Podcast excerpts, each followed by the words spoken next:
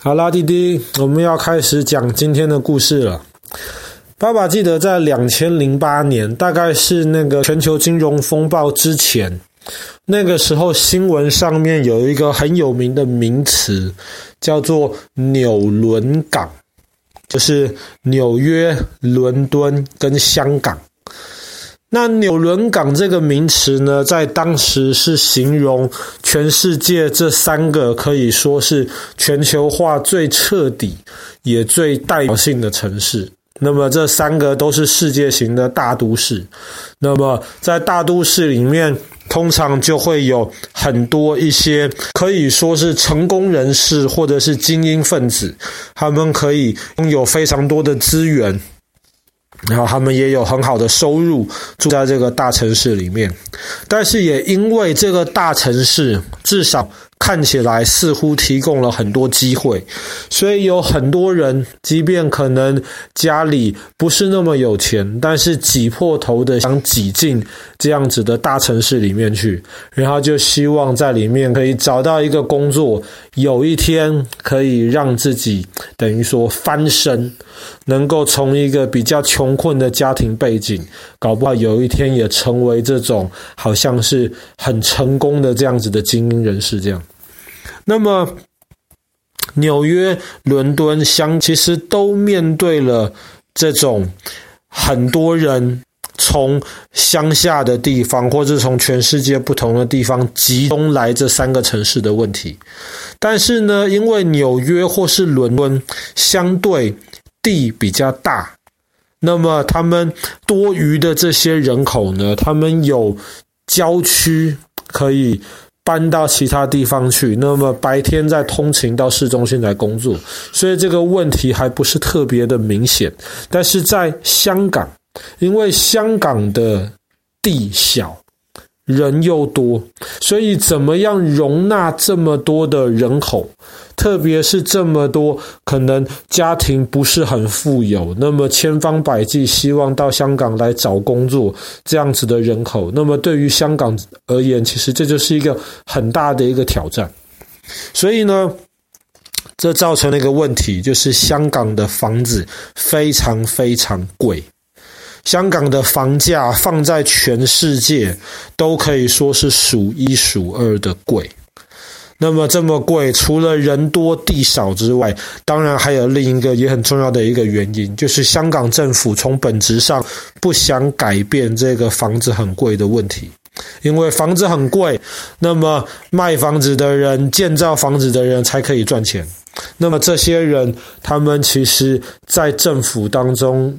讲话是非常有分量的，所以如果房子今天变便宜了，房价下跌了，那么这这一些商人们不愿意看到的情况，所以香港的房价其实至少短期间之内要跌下来，其实不是一件太容易的事情。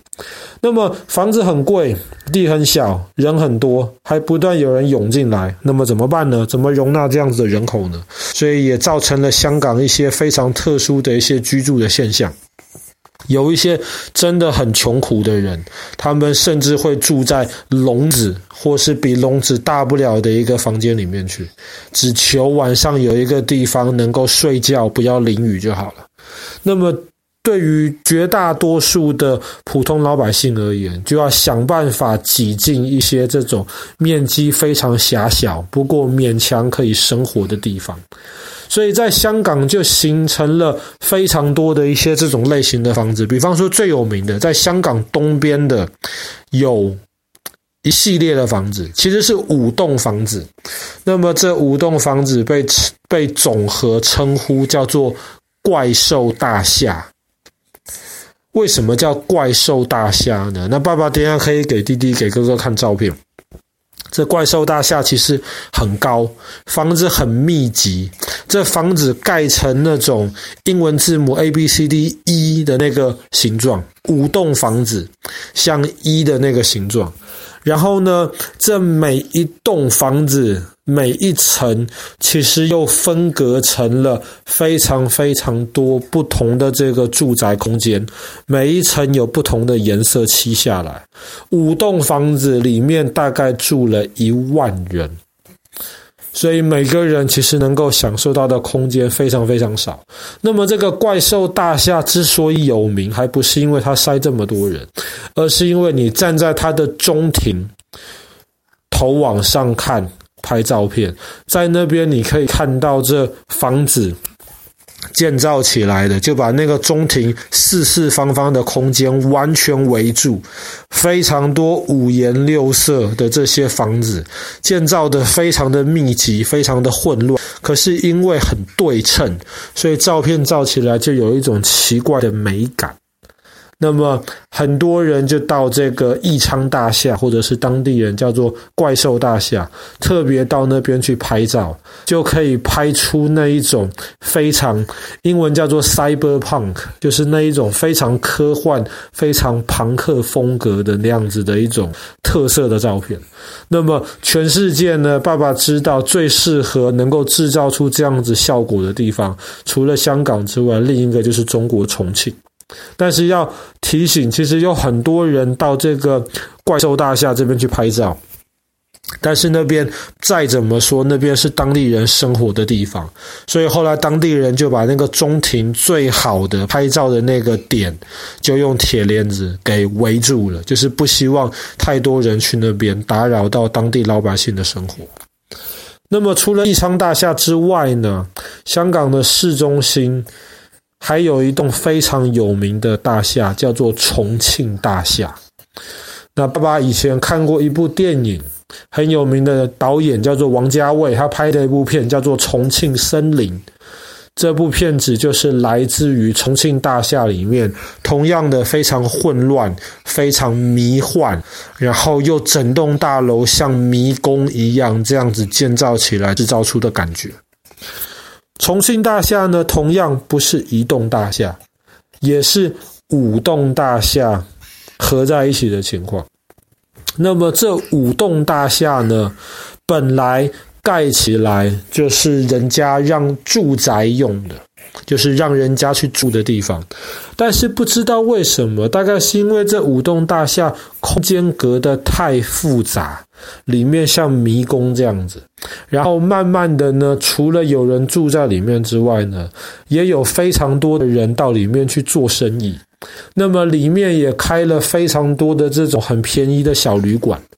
那么基本上，香港是一个住宿非常贵的一个地方。你要找到香港市中心住起来最便宜的这个旅馆，大概就是在重庆大厦里面了。那么，爸爸记得以前特别那种欧美有一种，啊、有一种观光客叫做背包客，他们就是喜欢东西尽量带着很轻便。越带的越少越好，最好全部装在一个呃背包里面去，然后就这样子一个背包用最便宜的方式走遍世界。那么重庆大厦里面的这些旅馆基本上就是背包客的天堂。然后呢，重庆大厦里面又有。非常多的人，他们可能是从非洲或者是从南亚这一种经济比较不好的地方，他们希望到香港能够来做生意，或是找一些工作的机会。所以又有人称重庆大厦为非洲驻香港的。为什么呢？就是说，因为里面住的这些非洲人太多，然后感觉起来就好像是你任何香港跟非洲如果有什么关系需要，有什么问题需要解决的话，在重庆大厦里面好像都可以找到人解决一样。那么重庆大厦里面随时也是住的非常非常多人。那么有人统计过，住在重庆大厦里面的人，大概有一百二十种不同的国籍。那么你就可以想到，在里面其实是一个非常混乱的一种状态。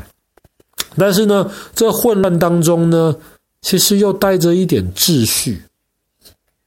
那么在重庆大厦里面呢，最特别的地方就是，不管你是背包客也好，不管你是住在里面的一般的老百姓也好，那么其实里面有一套自己运行的规矩。那么，如果你掌握了在里面生存的规矩的话呢，其实有很多背包客在里面一住就是住很长的时间，大家也都相安无事。那么跟重庆大厦最接近的一个东西，就是爸爸之前讲过，现在已经拆掉香港曾经的这个九龙城寨。那么这么多人住在重庆大厦里面，那么造成的最直接的一个问题就是有火灾的时候怎么办？根本不知道里面多少人，而且里面路又非常窄，可能逃都逃不出来。所以确实，重庆大厦发生了几次火灾，但是还好都没有碰到这种很大的伤亡。可是后来呢，重庆大厦的这些不同的这些业主，不同的这些房子的拥有人，他们就决定开始要解决这个问题，要把重庆大厦混乱的一面稍微整顿一下。所以大家就集合起来，出了很多钱。那么在重庆大厦里面装很多不同的那些闭路电视，就是希望能够吓阻人家在里面做坏事。然后把重庆大厦里面很多乱七八糟的一些电线啊、冷气机啊，或者是一些大厦一些不坚固的地方，重新修理整理一下，让这整个大楼虽然跟很多地方比起来还是混乱。但是呢，至少可以住得比较安全一点。那么也因为它是在香港非常市中心的地方，然后又因为王家卫的那部电影，所以重庆大厦现在跟爸爸之前讲的那些怪兽大厦一样，也已经变成了一个香港另类的一个旅游胜地。那如果弟弟有一天去香港的话呢，好奇可以去那边看一看，但是爸爸就不建议你住到里面去了，因为里面的情况可能确实有一点的呃需要习惯一下。好了，那么爸爸今天的故事就讲到这边，香港的这个重庆大厦跟怪兽大厦。